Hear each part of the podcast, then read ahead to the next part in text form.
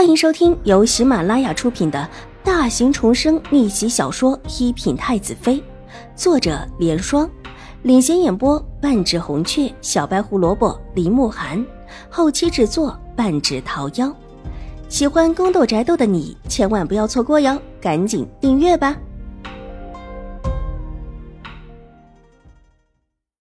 第九百二十六集，说是从先皇面上来说。太后娘娘也应当是喜欢眼前的这个，而不是半躺在轮椅上的这一位。朝中有心思伶俐的，立时觉得眼前的这位可能要得宠，一步登天了。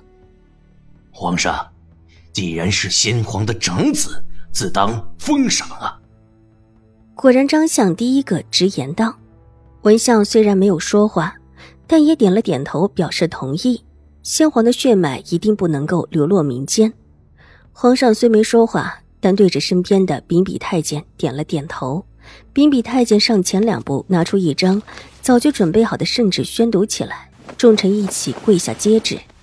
旨意很简单，就是表示楚清确为皇家骨血，的确是先皇的儿子，也的确养在玉回庵中多年。玉回庵里的一众妃嫔们都可以作证，因此封他为清郡王。一旨下来，楚清虽然愣了一下。但还是马上谢了恩。与惠安之事，刑部还得抓紧。若有前朝余孽，绝不姑息。至于前朝的嫔妃们如何，还得众臣商量。朕今天累了，众卿退了吧。皇上站起身，低缓道：“说完，带着一众太监、宫女们离开大殿。大臣们也三三两两的退了下去。”新王和周王走在最后，不屑的看了一眼还跪在地上的楚清，唇角勾起一丝冷笑，而后也跟着转身离开。一个郡王还引不起他们的注意，原以为父皇也会给他封王，现在看起来也不过是一个闲散的郡王而已。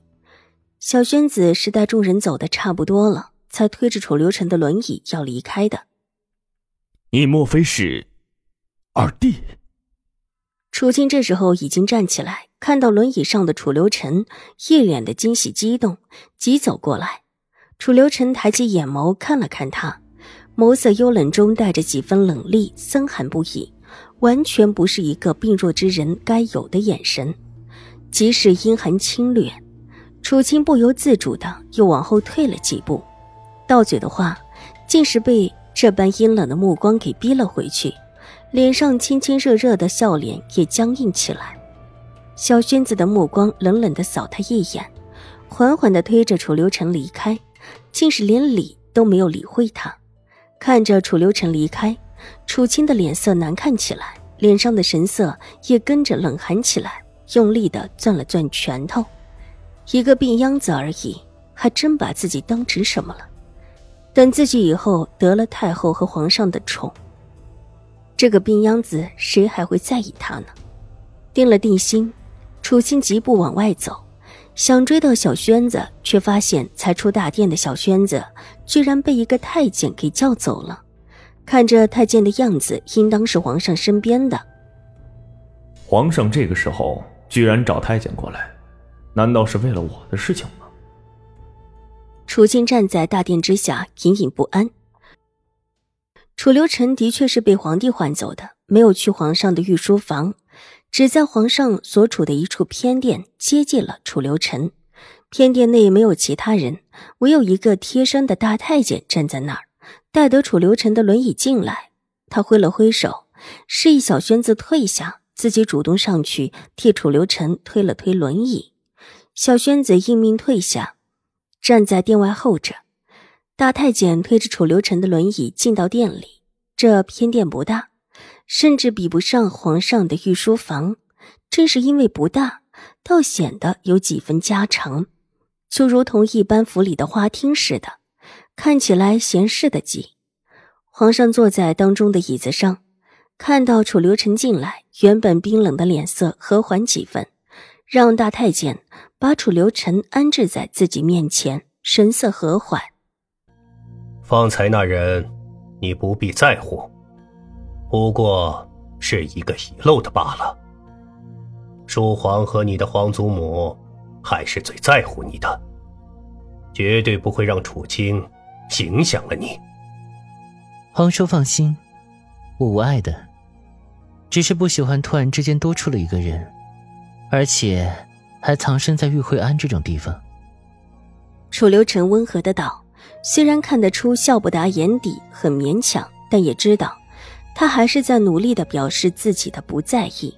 皇上轻叹了一口气，站起来，温和的拍了拍他的肩头。唉，你皇祖母和皇叔的心中，你是皇兄唯一的子嗣。其他人如何，都和你无关。你无需在意。若想理他，就理理他；若不想理他，就不用理他。这话说的极为亲近，完全是一副长辈的样子，而且还是一位很疼宠晚辈的长辈模样，连往日里的声音都放柔了几分。多谢皇叔。楚留臣扶着轮椅站了起来，向着皇上深施一礼，虽然眸色平和，但眼底难掩激动，看起来还是有所触动，这让皇上很满意。好了，坐下好好休息吧。别起身，你身子虽然好了一些，但也经不起这么折腾。这以后若是身子可以的话，就上朝来。既然帮着皇叔做事了，可不能偷懒了。皇上笑着，亲手拉起楚留臣，让他坐下。一切听从皇叔的安排。楚留臣温和的道，整个人看起来温雅如玉。虽然病弱之中，却透着一股子天生的雅致。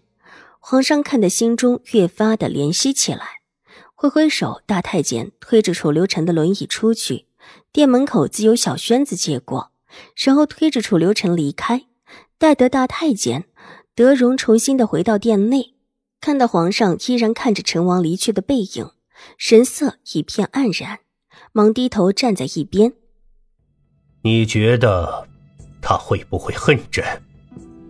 皇上的声音很轻，似乎自言自语，但德荣却知道是在跟自己说话，忙小心翼翼的答道：“皇上多虑了，殿下是个孝顺的，若他知道，必然不会怨恨于皇上，就算是现在这种情形。”他也没对您怨恨，只看这么多年对您的亲近就知道了。